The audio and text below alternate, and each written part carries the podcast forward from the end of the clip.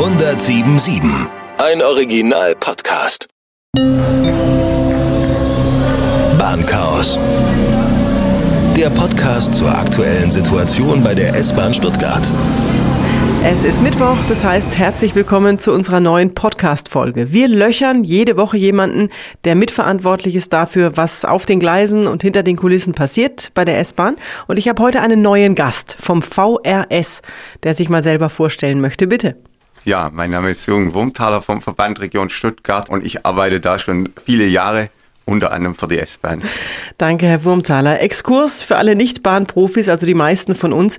Der Verband ist eine politische Einrichtung, der praktisch das Produkt S-Bahn bei der Bahn bestellt, also konkret bei der DB Regio bestellt. Also der VRS gibt vor, welchen Takt und wie viele Bahnen er haben will und entscheidet dann, grob gesagt, wofür also Geld ausgegeben wird und wofür nicht. Was heißt das, Herr Wurmthaler? Dem Verband Region Stuttgart gehört die Infrastruktur nicht so wie den Ländern die Autobahn zum Beispiel nicht gehört. Das gehört dem Bund. Und insofern muss sich der Verband zusammen mit dem Verkehrsunternehmen, das fährt, mit dem arrangieren, was zunächst da ist. Natürlich kann er auch anstoßen, dass neue Projekte angegangen werden, aber immer nur im Rahmen dessen, was die Rahmenbedingungen so hergeben. Umweltschutz, städtebauliche Interessen, Flächeninanspruchnahme und, und, und. Seit der Verband Region Stuttgart für die S-Bahn zuständig ist, ist das von 8 auf 12 Millionen Fahrplankilometer in der Region angestiegen. Dann kam Corona, ist wieder runtergegangen. Das heißt, in Pendlerzahlen sind wir gerade bei 102 Millionen im Jahr, richtig? Ursprünglich war es vor der Pandemie mal äh, etwas über 130 Millionen. Also man merkt, da ist, hat sich was getan. Ob man gleich die alte Zahl wieder erreicht, ist mit Fragezeichen zu versehen, weil viele Menschen natürlich mittlerweile Homeoffice machen. Da hat Corona ja auch einiges bewegt. Da müsste doch eigentlich alles besser funktionieren. Also wenn wir noch nicht bei den Vor-Pandemie-Zahlen sind, müsste doch die S-Bahn mit dem Aufkommen, das wir jetzt haben, klarkommen. Naja, also ist es im Moment so, dass natürlich durch die Baustellen Kapazitätseinschränkungen da sind.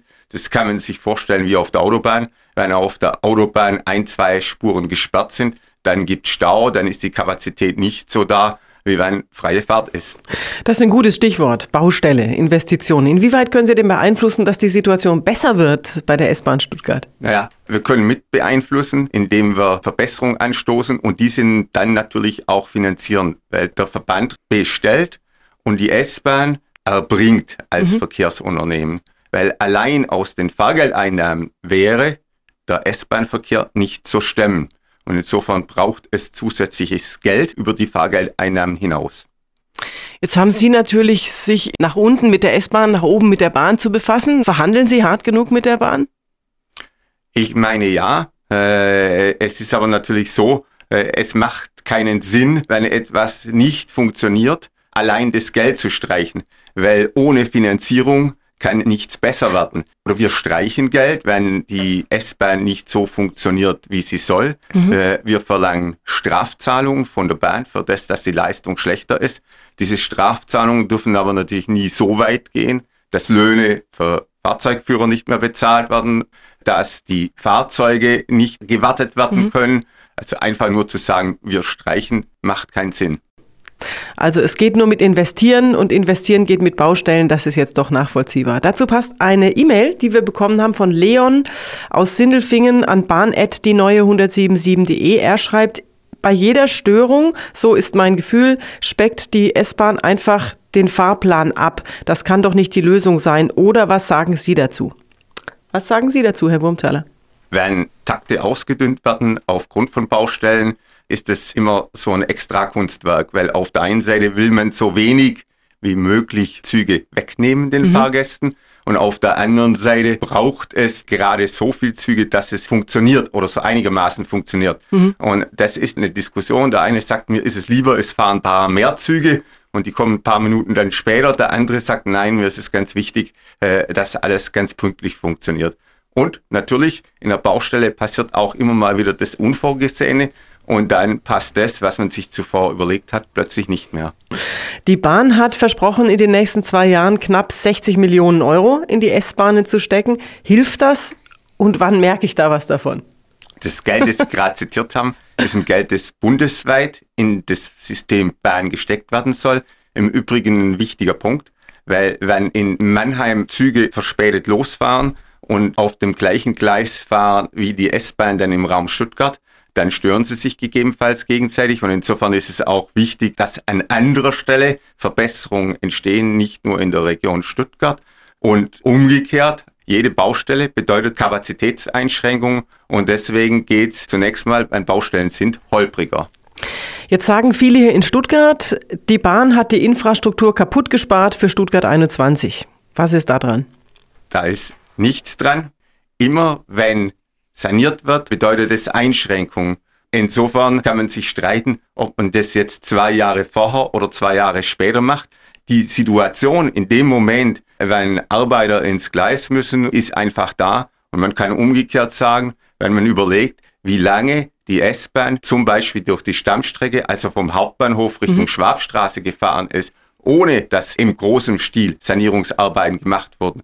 Aber irgendwann ist Schluss, irgendwann muss dann saniert werden man kann sogar darüber diskutieren, ob es nicht besser ist, einmal richtig groß die Sachen zu machen mhm. und dann wieder längere Zeit eine Ruhe zu haben äh, oder ob es besser ist, jedes Jahr so ein bisschen rumzubosseln. Und insofern ist das, was gemacht wurde, nicht vollkommen aus der Welt. Also wir stellen fest, wir haben die Wahl zwischen immer mal so ein bisschen schlimm oder einmal richtig schlimm. Alles klar. Damit äh, zu einem anderen Themenbereich noch. Und zwar, ich habe festgestellt, dass in Umfragen wenn es um bundesweiten S-Bahn-Verkehr so in den Ballungsräumen geht, dass die S-Bahn Stuttgart immer ganz gut abschneidet, was das Angebot betrifft, also die Anzahl der Züge und die Takte und so weiter, theoretisch. Und dann nicht mehr so gut abschneidet, sobald es um die Verlässlichkeit geht, also das, was wirklich funktioniert und passiert. Brauchen wir mehr Fokus auf die Verlässlichkeit? Naja, dieser Fokus auf die Verlässlichkeit ist da, weil wenn diese Baustellen erledigt sind, das wird noch ein paar Jahre dauern, dann haben wir hier wieder eine bessere Situation.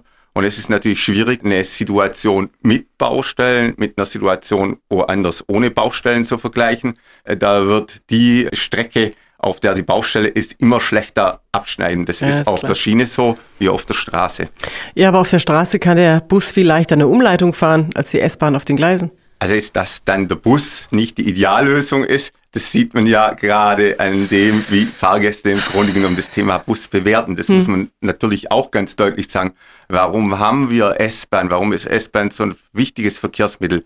Weil es natürlich an den hochbelasteten Straßen vorbeifahren kann und so gut ist, dass immer mehr Fahrgäste gekommen sind und irgendwann muss dann das System verbessert werden und das haben wir gerade auch auf der Pfanne. Es gibt ja weitere Strecken, die dann erschlossen werden sollen. Die Linie S5 soll dann zum Beispiel Richtung Vaihingen und Böblingen verlängert werden. Aber all das geht eben nur, wenn vorab Infrastruktur verbessert wird. Und das sind Themen, die der Verband Region Stuttgart anschiebt. Und dafür braucht es die entsprechende Drähte Richtung Berlin, dass daraus was wird. Jetzt von den großen Änderungen mal abgesehen, den Baumaßnahmen, den Umstrukturierungen, wie viel Einfluss haben Sie als Verband Region Stuttgart denn auf solche Sachen wie Umsteigezeiten zum Beispiel oder Anschlüsse? Wir bestellen den Fahrplan und insofern haben wir schon Möglichkeiten zu überlegen, ob Anschlüsse gegebenenfalls entspannter vonstatten gehen sollen mhm. oder nicht, zwischen S-Bahnen gegebenenfalls. Wo wir keinen Einfluss drauf haben, ist der äh, Umstieg von der S-Bahn in den Bus, weil ja. der Bus von jemand anderem bestellt wird. Auch dort ist es im Grunde genommen ein Gesamtkunstwerk. Lange zu warten, bis der Bus dann weiterfährt, ist für den Fahrgast unbequem. Wenn aber der Umstieg zu kurz ist, dann ist bei der kleinsten Verspätung schon, dass der Anschluss verpasst ist. Und insofern gilt es auch dort, das richtige Maß zu finden. Wäre es nicht besser, weniger Züge anzusagen und das dann auch einzuhalten? Wäre es nicht besser, einen abgespeckten Fahrplan zu haben und dafür ist der verlässlich dann? Ich denke, es ist wichtig, dass es zunächst mal ein Zugangebot gibt, das der Nachfrage auch entspricht. Und wenn man eine Situation hat, dass sehr wenig Züge sehr pünktlich fahren, die aber dann voll sind wie eine Sardinenbüchse, braucht sich niemand zu wundern, dass niemand dort mehr mitfahren mhm. möchte. Und insofern ist es ein Thema, dass man natürlich aufgrund der gestiegenen Nachfrage nach ÖPNV mehr Züge fahren lassen muss. Und wenn Sie den Anschluss verpassen, sind Sie froh, wenn es dichte Takte gibt, also sehr schnell in die gleiche Richtung dann mhm. wieder ein Zug fährt. Wenn Sie sehr lange warten müssen, bis dann wieder was fährt, äh, sind Sie richtig schlecht dran. Diese dichten Takte sind ein A und O für ein gutes ÖPNV-System. Haben Sie einen Einfluss darauf, wie lang zum Beispiel die S-Bahnen sind? Also, dass man sagt, okay, wir fahren lieber einen dünneren Takt und dafür nutzen wir die Länge volle Kanne aus in der Stoßzeit? Wir haben einen Einfluss auf diese Sache.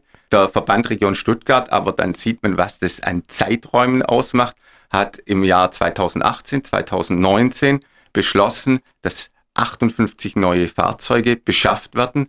Damit ist es möglich, in der Hauptverkehrszeit immer mit Langzügen zu fahren. Mhm. Warum wurde das gemacht? Wir haben vorher drüber geredet. 130 Millionen Fahrgäste, etwas mehr in dieser Zeit. Äh, und da war es einfach dann notwendig, diese Fahrzeuge zusätzlich zu beschaffen, damit es im Grunde genommen nicht so dicht zugeht, dass der eine oder andere sagt, nein, da fahre ich nicht mehr mit. Da hat zunächst mal niemand die Pandemie im Auge gehabt. Mhm. Ich meine, die Pandemie gibt uns von der Fahrgastzahl jetzt zunächst mal ein bisschen Luft. Mhm. Äh, langfristig erwarte ich aber sehr wohl, dass wir wieder einen Zuwachs an Fahrgästen haben. Und bis dahin müssen wir unser System flott haben, damit man dann mit der ganzen Kapazität fahren kann. Das heißt also, es liegt wirklich nur daran, dass nicht genug Material da ist im Moment, um in der Stoßzeit volle Länge, Bahnlänge zu fahren. Im Moment äh, kommen mehrere Sachen zusammen. Die neuen Fahrzeuge sind mittlerweile alle fertig gebaut, werden aber auf Fehler überprüft. Da hat man festgestellt, dass Fehler da sind. Deswegen sind noch nicht alle Fahrzeuge abgenommen. Äh, es sind aber auch andere Sachen dazugekommen. Erinnern Sie sich, vor einem Jahr gab es den Ärger mit hohem Verschleiß auf Schienen der Panoramabahn. Diese Fahrzeuge konnten aufgrund von Lieferschwierigkeiten noch nicht alle so instand gesetzt werden, dass sie zur Verfügung stehen. Das bringt natürlich auch eine Einschränkung mit sich. Stimmt es, dass die Reparaturen so lange dauern, weil unsere S-Bahn-Wagen so alt sind, dass manche Ersatzteile sonderangefertigt werden müssen? Ist das so? Es ist nicht so alt, aber äh, sie sind so, dass es nicht genügend, es liegt ja konkret an den Rädern, mhm. äh, solche Räder gibt. Das hat natürlich auch ein bisschen mit der Weltsituation zu tun. Es handelt sich um Stahl. Und wenn man überlegt, wo Stahl in der Vergangenheit hergekommen ist aus der Ukraine, ja. äh, dann kann man leicht nachvollziehen, äh, dass das natürlich im Moment äh, eine Auswirkung ist, die uns zu schaffen macht. Dann hoffen wir, dass zumindest das bald mal besser wird und lassen es für den Moment gut sein. Ich sage danke an den Verband Region Stuttgart, den Auftraggeber der S-Bahn und an seinen leitenden Direktor. Vielen Dank, Herr Wurmthal. Bitteschön. Das war die Bahnchaos Podcast Folge für diese Woche. Danke fürs Anhören, danke fürs Abonnieren. Wir kümmern uns weiter um alles, was da passiert bei der Bahn und der S-Bahn hinter den Kulissen. Das heißt, eure Fragen auch gerne wie immer an bahn.die-177.de. Und damit schöne Woche und bis zum nächsten Mal. Bahnchaos, der Podcast zur aktuellen Situation bei der S-Bahn Stuttgart, ist eine Produktion von Die Neue 1077. Bester Rock und Pop.